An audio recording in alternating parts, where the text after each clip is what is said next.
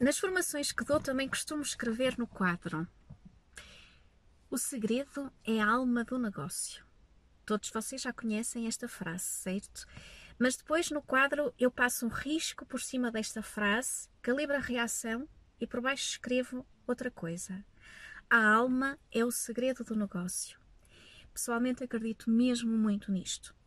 Numa realidade onde a orientação para os resultados e para o cumprimento dos objetivos é uma das competências mais valorizadas, muitas vezes as pessoas têm que adotar comportamentos que não são coincidentes com os seus valores e têm que colocar máscaras para se ingrarem no mundo dos negócios. A empatia, a compaixão, o não julgamento são por vezes vistos como fragilidades a abater. Tens que ser dura, não podes deixar passar, uh, tens que apontar o dedo antes que alguém te aponte o dedo a ti. Esta é uma, é uma realidade uh, tóxica e que rapidamente nos adoece. Fala-se agora muito em humanizar as empresas. Pessoalmente acho isto muito estranho, porque as empresas são feitas de e para pessoas. Portanto, eu não compreendo muito este conceito. Eu acho que nós devemos falar antes em recentrar e alinhar valores.